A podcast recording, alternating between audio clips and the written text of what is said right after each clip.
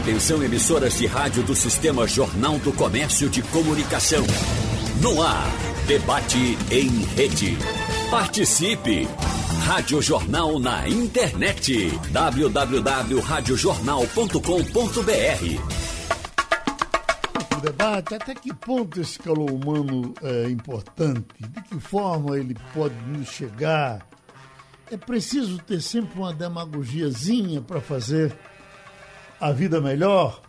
Eu estou com uma foto aqui da, da revista Veja, botando Refazendo Laços. E aí ela mostra Biden, mostra Macron, Angela Merkel, todos distanciados, mas bem simpáticos, e destacam a ausência de Trump nessa foto, que em geral traria um certo mau humor para esse ambiente. Nós estamos hoje com o psiquiatra Evaldo Melo, com o filósofo Flávio Breiner, com o professor de História acadêmico José Nivaldo Júnior, e vamos tratar desse assunto. calor humano, até que ponto ele tem que ser só do pertinho? Ele pode vir de longe? Essa foto que eu estou vendo aqui é calorosa, como eu estou pensando que é. Deixa eu começar com o professor Flávio Breiner, por gentileza. Bom dia a todos, bom dia, Evaldo, Zé Nivaldo, prazer em revê-lo, Geraldo, e a todos os seus ouvintes. É, o tema eu achei muito interessante, muito instigante, né, Geraldo? Quando a gente fala de calor humano, na verdade, o contrário daquilo que a gente chama de calor humano seria a, a frieza da indiferença.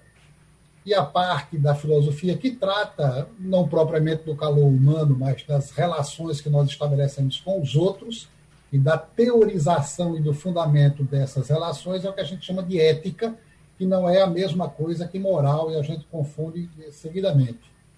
O que está em jogo na, na, na, questão do calor humano é o outro. Né? Como é que nós vemos e como é que nós entendemos o outro e, sobretudo, a presença dele nas nossas vidas. Normalmente, o outro pode ser entendido como o estranho, o diferente, o não eu e até como o bárbaro, quer dizer, aparecem sempre como uma espécie de ameaça todos nós. E uma ameaça que pode significar ao mesmo tempo dominação, pode significar extermínio, mas pode significar também algo mais grave, que é o outro questionar minha própria identidade, quer dizer, me dizer que eu não sou aquilo que eu penso ser e, sobretudo, eu não sou aquilo que eu digo ser.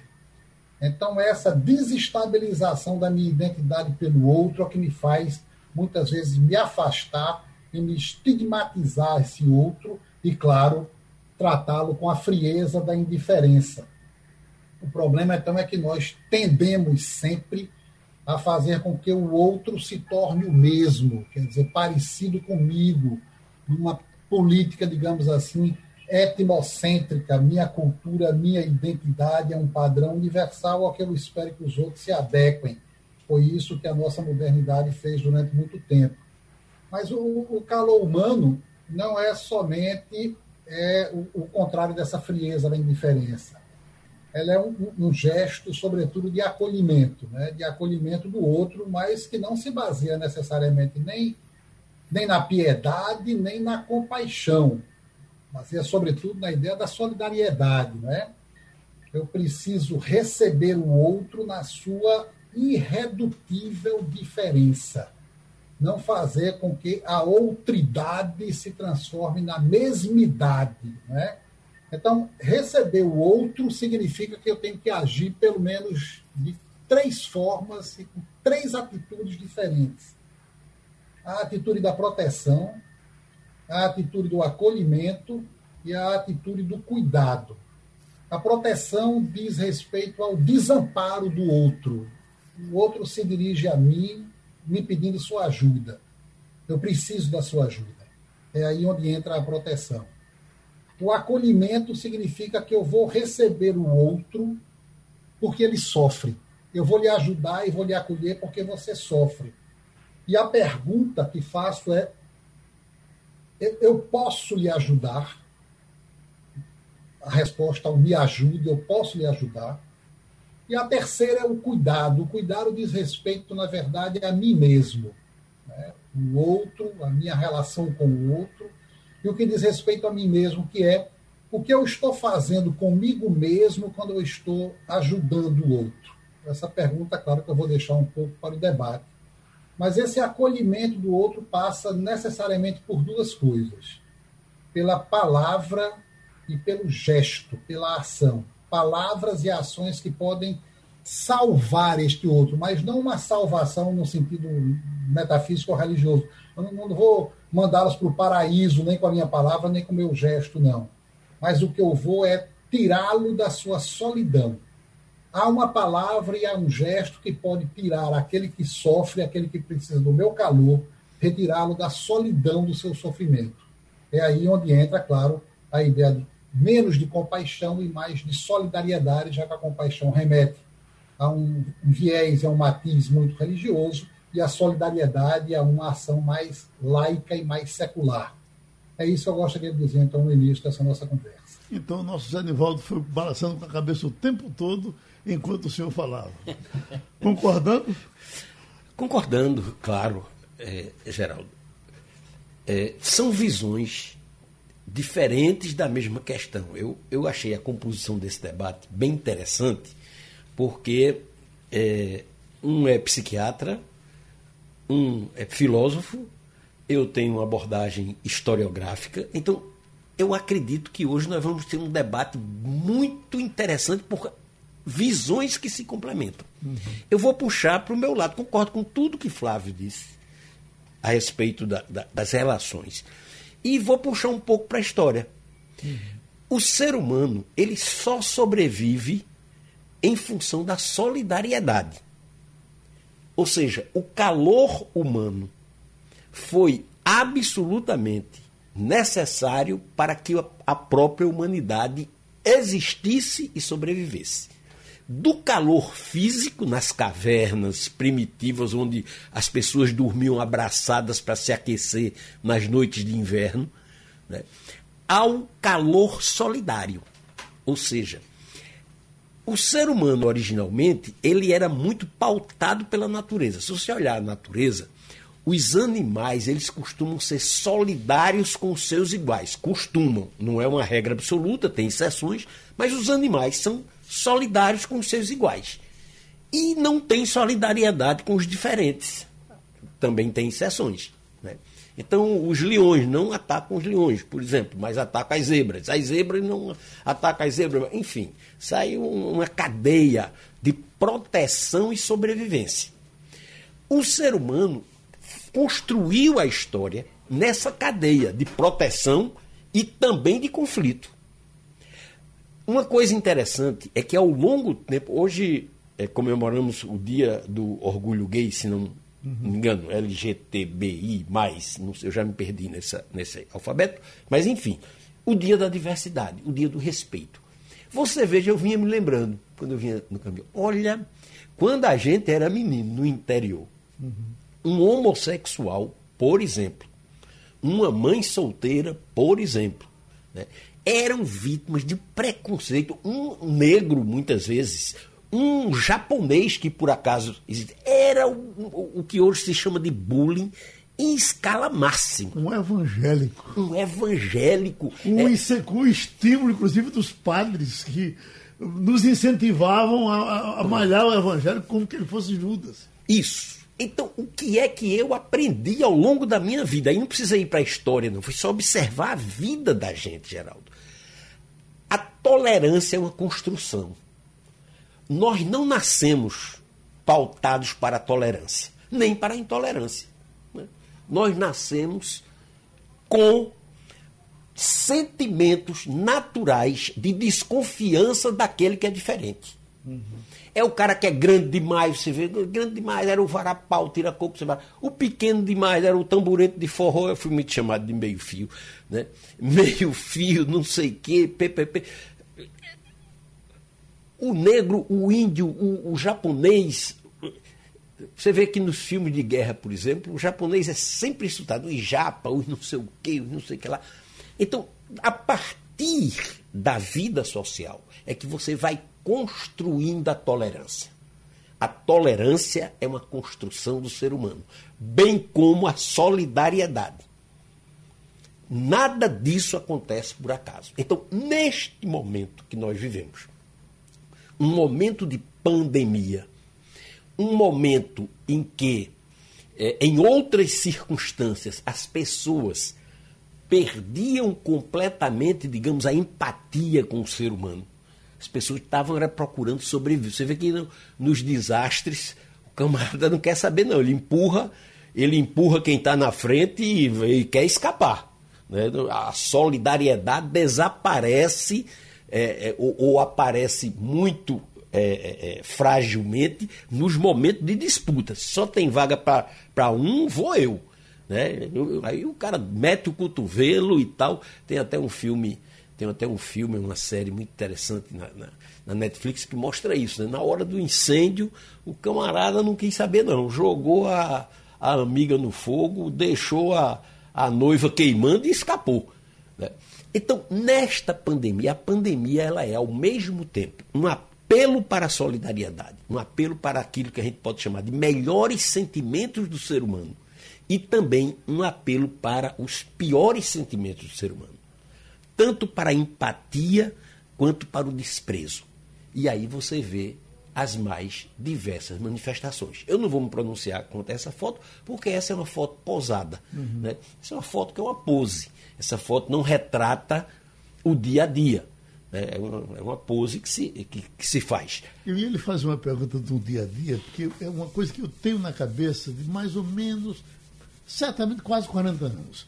Eu trabalhava na, na, na Rádio Clube e o, o nosso homem de pagamento era Mozinho, Antônio Gabriel ah, me Mozinho. Lembro, me lembro. Você lembra Conheci, foi da minha época. E, e, e ele era publicitário. Caixa, e era no tempo do, do, do, do Miserê, o, o pessoal atrás de Vale. E nós tínhamos um, um, um colega operador, Ivanildo Queiroz, que ia lá pedir o vale a Mozinho e a gente ficava de cá esperando que sabia que o Mozinho não ia dar o vale. E ele voltava, e voltava cantando, alegre, feliz. Eu disse, vem cá, pegasse o vale? Ele disse, não. Disse, Mas por que tu estás tão alegre? Disse, Rapaz, Mozinho me tratou tão bem, que mesmo sem dar o vale, ele, ele me justificou que não, não dá o vale porque não tem dinheiro. Então está tudo certo. Nós estamos falando de uma coisa fundamental para a sobrevivência. Mesmo assim, o camarada uh, se convencia. Né? Geraldo, a sociedade é plural contraditória e tem de tudo. Você encontra de tudo, às vezes dentro da própria pessoa. Eu conheço pessoas que foram capazes de gestos, de atos, de uma dignidade, de um, de um espírito elevado, de um sacrifício extraordinário. E também foram capazes de mesquinharias enormes. Uhum. Depende muito do momento e das, e, e das circunstâncias. ninguém é bom o tempo todo. Não, ninguém é bom o tempo todo. Uhum. Não, é, você consegue até representar ser bom o tempo todo. Uhum. Mas por que isso? Porque a vida é feita de contradições. A vida é feita de conflitos. Nós somos educados pelo pensamento a, a, a seguirmos a lógica. Tudo tem que ter lógica. Quando, na verdade, a vida é conflito. A vida é contradição. Então, no momento, você pode ter um, um certo tipo de comportamento, no outro, o seu comportamento será outro. Depende das circunstâncias eu não, não considero ninguém definitivamente bom, ninguém definitivamente ruim. As pessoas são de acordo com as circunstâncias. Agora, a vida, a educação, a filosofia, a visão do mundo pauta muito o comportamento. Então, em certos momentos decisivos, você assume um comportamento de acordo com a sua formação e com a sua visão do mundo. Então, no momento de pandemia, você pode ser extremamente empático, ou seja, solidário, manifestar solidariedade, não sei o quê. Em outros momentos, extremamente, é, digamos, relaxado, extremamente até cruel, com alguns tipos de atitudes, de frases. Né? Mas aquela pessoa que é capaz de uma crueldade nesse momento é capaz de um grande gesto em outro momento. Vou aproveitar a história da, de, de Mouzinho e, e dizer, realmente tem gente que, a gente costuma dizer, fulano, eu não vou dizer o nome, mas tem um amigo nosso que diz, rapaz, fulano faz um favor, quase que eu dizia um palavrão, um favor extraordinário e o sujeito sai com raiva dele. Mozinho dizia não, e o sujeito, é a forma de fazer. Sobre isso tem uma. E rádio, vou encerrar, tem um, uma história muito boa de uma rádio, não vou dizer o nome, que o diretor comercial botava na, na, nas sextas-feiras né, a plaquinha na porta. Hoje não tem pagamento por motivo de não ter dinheiro. Favor não insistir. E essa frase histórica de, de Japa Vasconcelos? Não existe vigarista antipático. Todo vigarista é simpático. Ela também está no contexto? Assim, porque veja, aí, é, aí é, desloca do calor humano e passa para a vagabundagem humana, é o outro lado. Né? Para o, como é que não existe salafrário antipático. Não existe ladrão burro, ladrão assim, golpista burro. Por quê? Porque a pessoa, para lhe enrolar, precisa ter uma bela conversa. Uhum. Então, se o camarada não tiver uma conversa bonita, não lhe convencer, você não cai em golpe nenhum. Então é preciso ter uma conversa, ter uma lábia né? Então a lábia faz parte do larápio. Você acredita que o nosso Evaldo Melo está cheio de ideias boas para nos dizer agora, não tá? E eu ansioso. Então, precisa ter tempo para a gente ouvi-lo.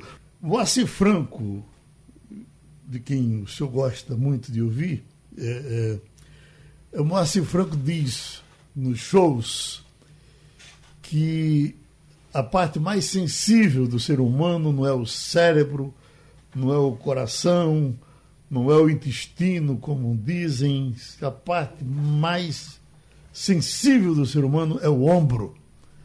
É, você está com um problema e alguém chegar assim, pegar no seu ombro e dizer, Danivaldo, nem dizer, pegou no seu ombro, já está lhe dando um recado importante.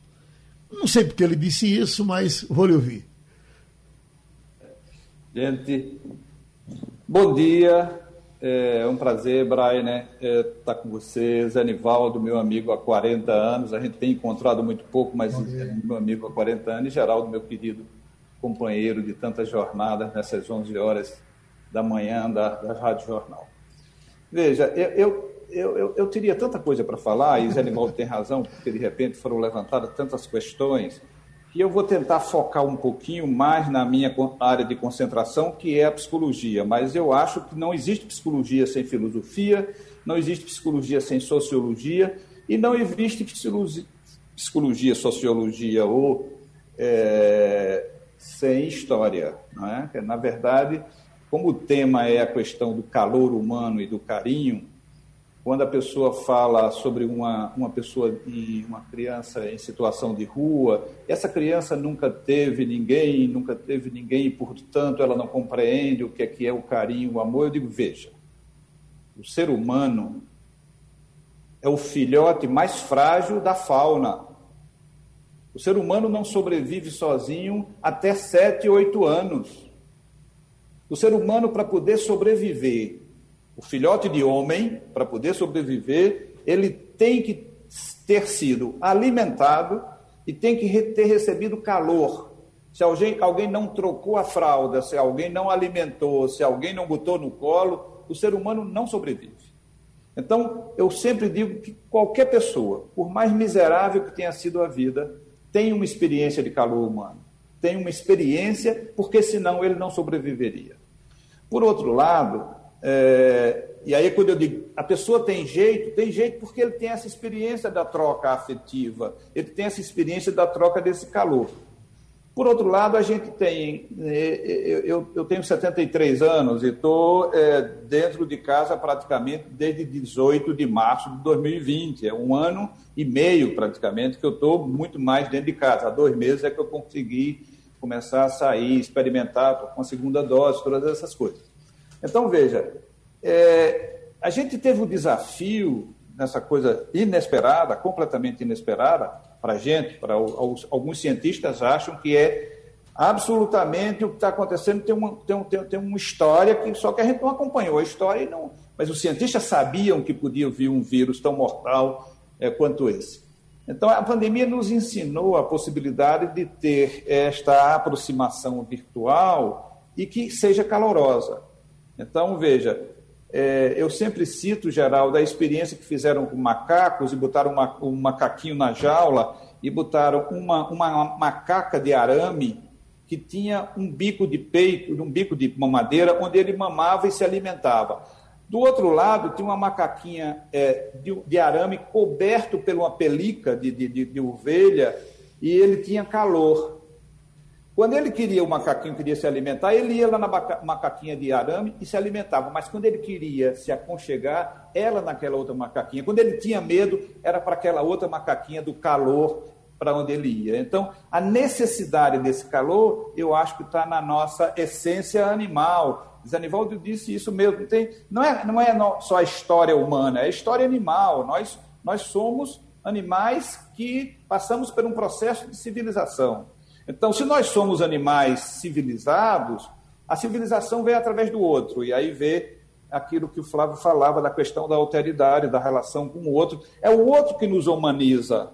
Né? Porque se nós formos entregue à própria sorte, tem um livro genial que se chama O Senhor das Moscas, né? e que um, um, bando de crianças e adolescentes são soltas dentro de uma ilha na época da, da Segunda Guerra. É? E William Golding. Golding ganhou, inclusive, o Nobel, o não Nobel, exatamente por esse. 86, é. Isso.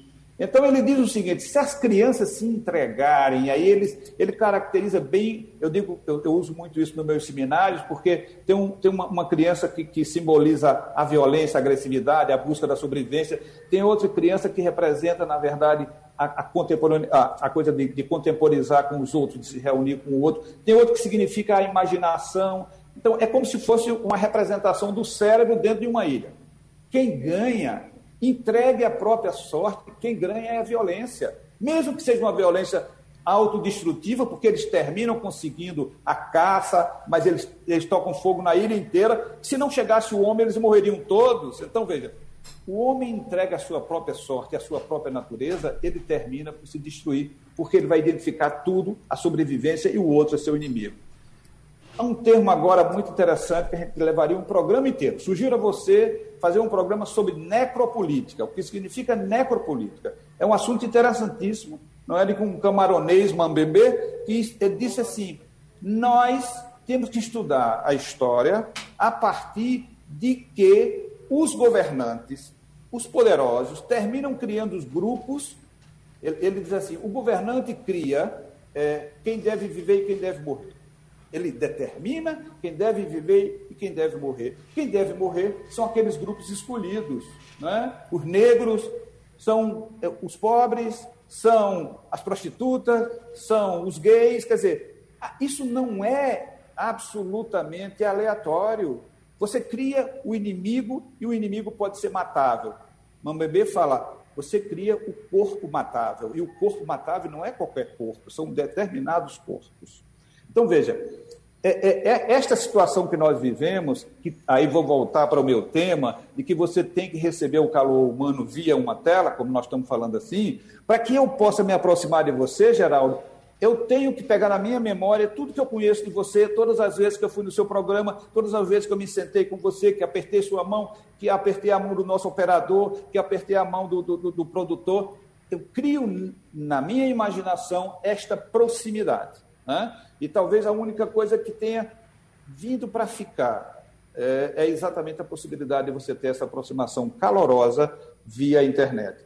Havia uma condenação completa pela Associação Médica e pelo Conselho Federal de Medicina de, de teleconferência de você atender, é, e teve que ceder, e tivemos que fazer isso. E hoje eu tenho pessoas que eu atendo de São Paulo, pessoas que eu atendo de Campina Grande, eu atendo gente de, de Salvador, eu atendo gente do interior. É, então, veja, esta possibilidade. Agora, o calor humano, como dizia nosso amigo Moacir Franco, inclui, o calor inclui o toque. Nós temos muita dificuldade com o toque. Nós que eu estou falando, os homens de uma maneira geral. O nordestino não tem muita dificuldade com o toque. Meu avô morreu com 97 anos e ele abraçava os netos e os bisnetos com a maior facilidade. Mas quando nós é, assistimos, por exemplo, um, um filme norte-americano, eu nem quero falar num filme escandinavo, não quero falar nenhum nórdico, um, um filme americano, a dificuldade que eles têm de mostrar o calor através do toque. Nós temos muita facilidade, nós somos muito beijoqueiros, nós somos muito afetivos e a expressão do afeto através do toque.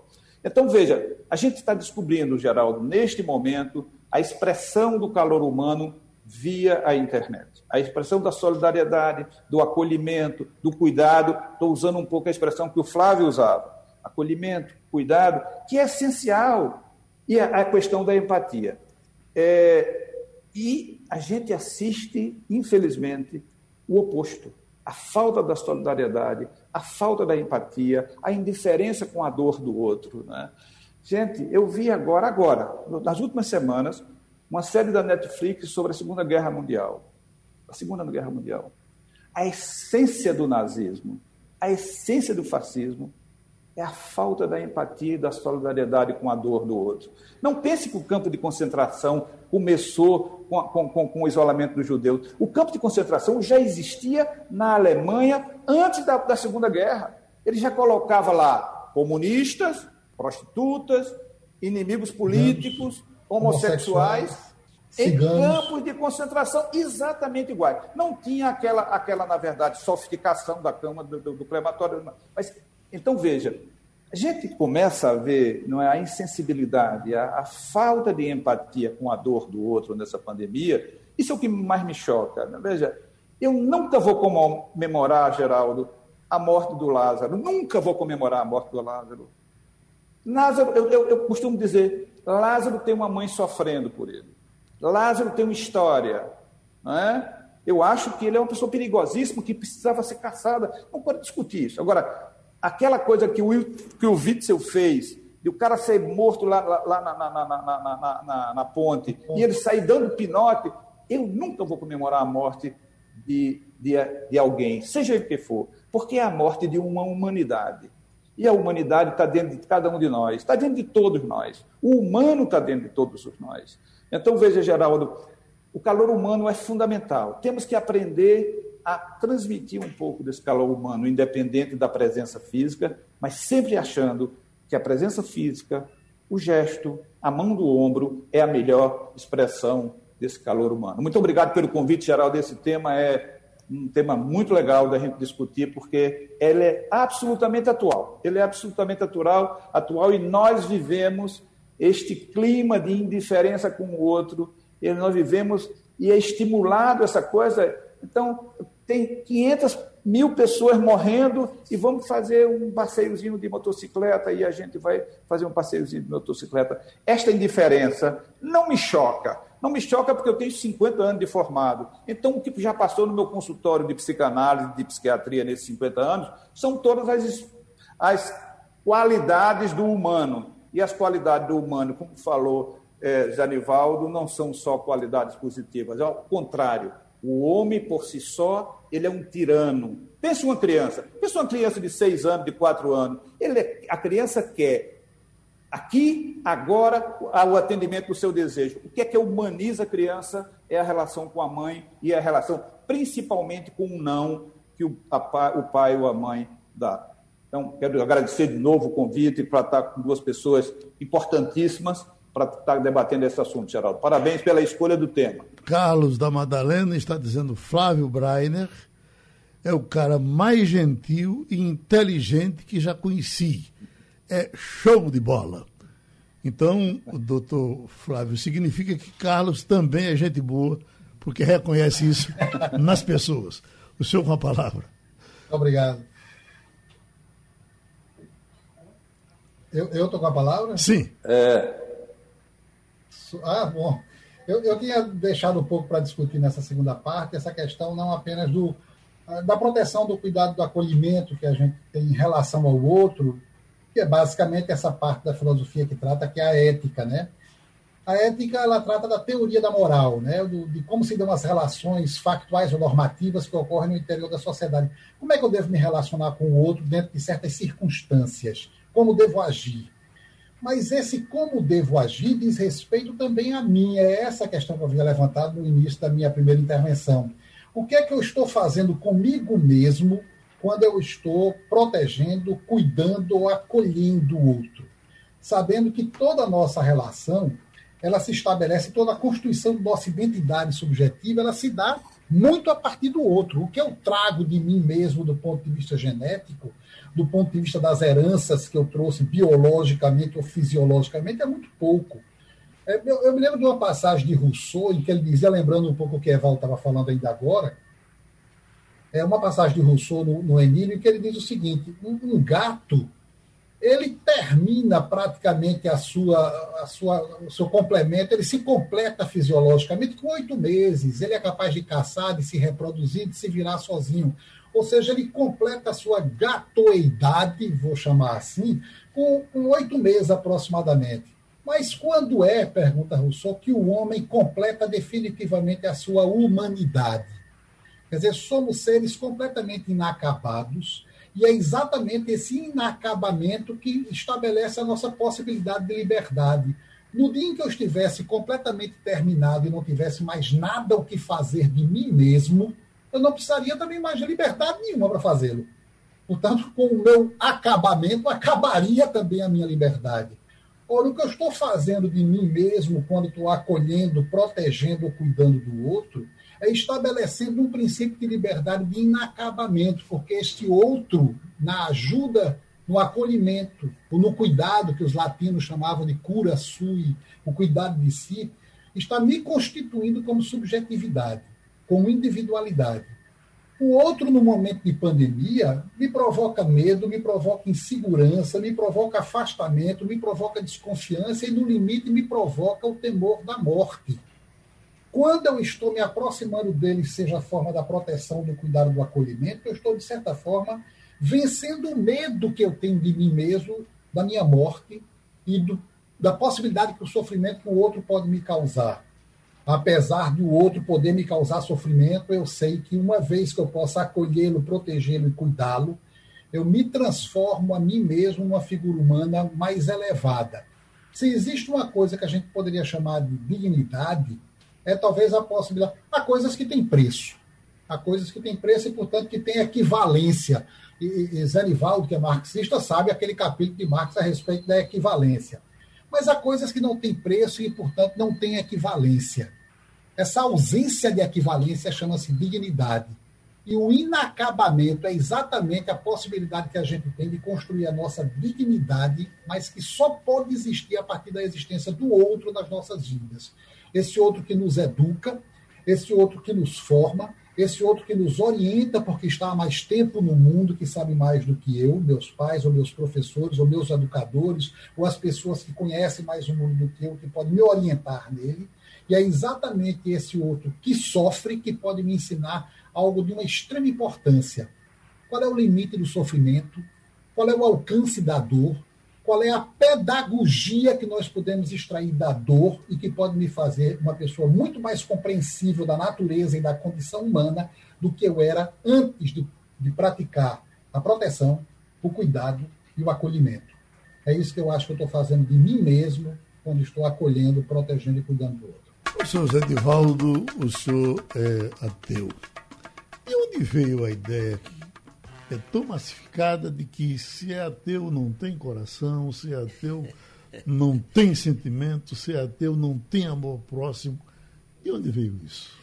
Isso, Geraldo, veio naturalmente da propaganda das religiões em geral, né?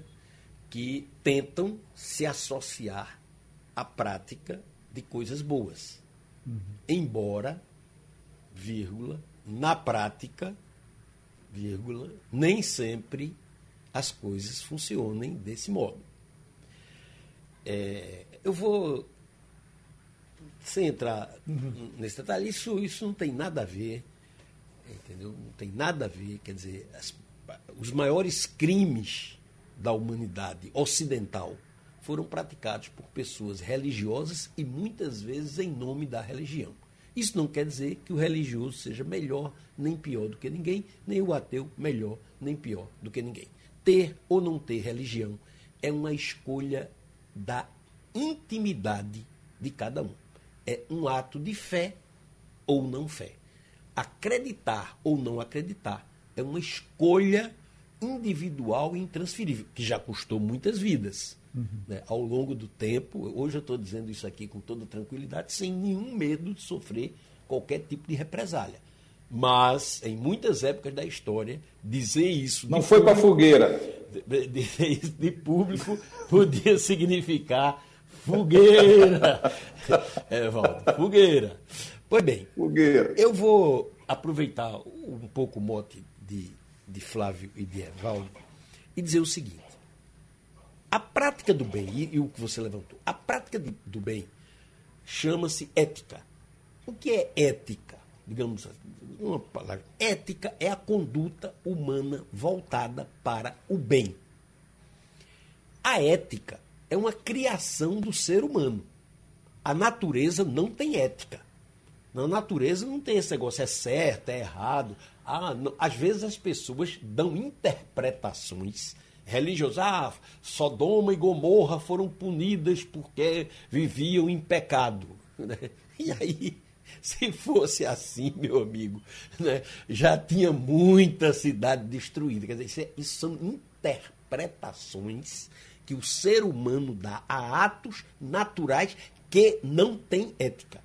Um terremoto não tem ética, não escolhe ser naquele lugar porque a população é mais ou menos pecadora, é mais ou menos justa. Isso é uma invenção do ser humano.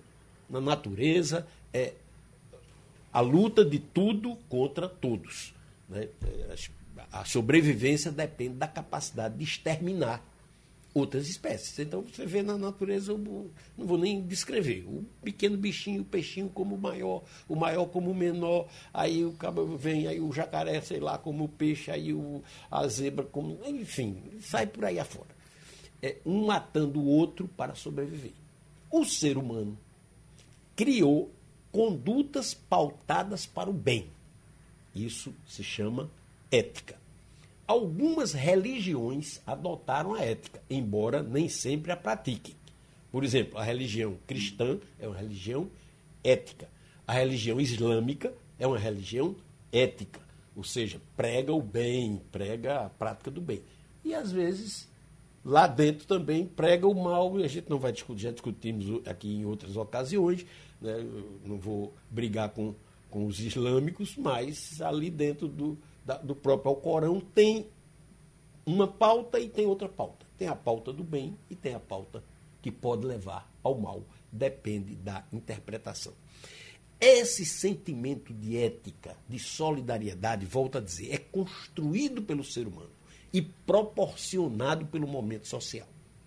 Então, é, é, é, é Flávio citou Rousseau. Rousseau foi um, um, filósofo que tinha a teoria do bom selvagem. Né? A, a teoria de, de Rousseau, eh, básica sobre a, ética, era o ser humano é bom, a sociedade é que o corrompe. Né?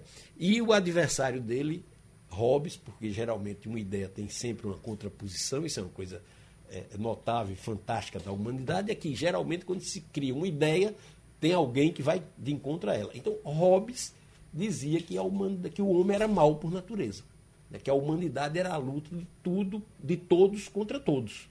Por isso era aí justificava a tirania. Por isso era necessário o tirano, né, que não tem só seis anos, Evaldo, o tirano, o tirano de 40 anos que se comporta como um menino de seis. Vou matar porque quero matar. Né? Então mata, mata pessoas como um menino de seis mata gafanhotos. Então a humanidade, ela precisa da solidariedade ela precisa desenvolver esse, esse sentimento. Não é uma questão de ser bom ou ser ruim. É uma questão geral de ser necessário. É necessário para o ser humano ser solidário. Não apenas naqueles primeiros sete anos, que Evaldo colocou muito bem. Né? Eu, eu, eu, disse de forma incompleta, vou aproveitar, Evaldo, para completar. O ser humano só existe por conta da solidariedade só existe porque um cuida do outro. Se interromper a cadeia de solidariedade, essa, essa corrente de solidariedade, interrompem-se as gerações. Se ninguém cuidar de ninguém, não cuida, ninguém cuida mais ninguém. A humanidade se acaba naquela geração. Viver é trocar favores. Viver é ser solidário. é, é, é, trocar favores, é trocar ajuda, é ajudar. Geraldo, a minha vida tem exemplo assim, que eu não vou abrir, mas eu vou, vou me permitir uma confidencialidade. A minha vida tem coisas maravilhosas. Tem pessoas que eu prejudiquei sem querer. Prejudiquei. E pessoas que eu ajudei sem querer. Ou querendo. Né? Às vezes sem querer, às vezes querendo. Prejudicar. Querendo, eu acho que eu nunca prejudiquei ninguém. Mas a gente na vida faz uma coisa e tal, ou prejudica alguém. Muitas pessoas que eu ajudei, conscientemente e tal, na hora que eu precisei de ajuda, simplesmente viraram a cara. Entretanto, outras que eu nunca ajudei, naquele mesmo momento, vieram em meu socorro. Então, quando a gente faz o balanço, o balanço não pode ser individual. Eu ajudei Geraldo, Geraldo não me ajudou. Não. Eu ajudei Geraldo, Geraldo não me ajudou, mas mas Evaldo ajudou, Evaldo não ajudou Flávio, mas Flávio me ajudou. Então, há uma, o importante é criar no ambiente da convivência um sentimento geral de solidariedade. Como especificamente ele vai se manifestar, isso vai decorrer das circunstâncias, Geraldo. Por isso que eu digo, as pessoas podem ser boas ou ser mais, Depende das circunstâncias. Agora, a minha experiência de vida e a minha visão é, é, é, como historiador levam à seguinte conclusão: faça o bem, paute sua, seu comportamento pela solidariedade, que os benefícios virão de onde menos você espera, ou seja, do coletivo, do sentimento geral desse sentimento que move a humanidade há 3 milhões de anos e eu espero que continue movendo por muito tempo. Carlos da Madalena faz aqui uma pergunta, certamente apropriada para o doutor Evaldo Melo, que ele pergunta: o comportamento social é fruto do ambiente ou há algum componente fisiológico no cérebro? Acho que sobre. sobre Veja, eu estava eu tava sem um som, eu entrei de som agora.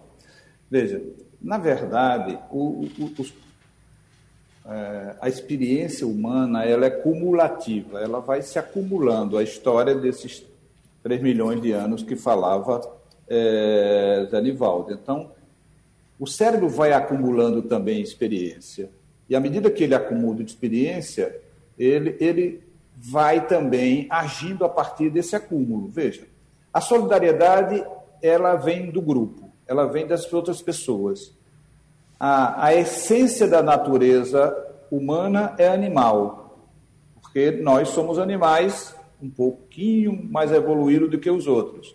Mas à medida que esta experiência vai se acumulando, começa a fazer parte também da nossa natureza. Então, como a sobrevivência se deu através da solidariedade, eh, a, a, solidão e, a, e, e, ficar isolado não permite que, que, que os seres sobrevivam, então a experiência da solidariedade vai se acumulando também no cérebro. E o cérebro também vai passando a fazer parte da, da, da, natureza humana a questão da solidariedade, sem perder. Aliás, Freud fez um, um, desafio muito grande, porque Freud tentou exatamente pegar aquilo que era animal, que era instintivo, que era da natureza, com o que é mental. Não é? Quer dizer, aliás, sobre a questão, Geraldo, sobre a questão da, da, da, da, da crença, da, da religião, né? Freud dizia, e eu digo isso a todo momento, né? quer dizer, eu, eu não acho que o homem é uma criação de Deus, eu acho que Deus é uma criação do homem.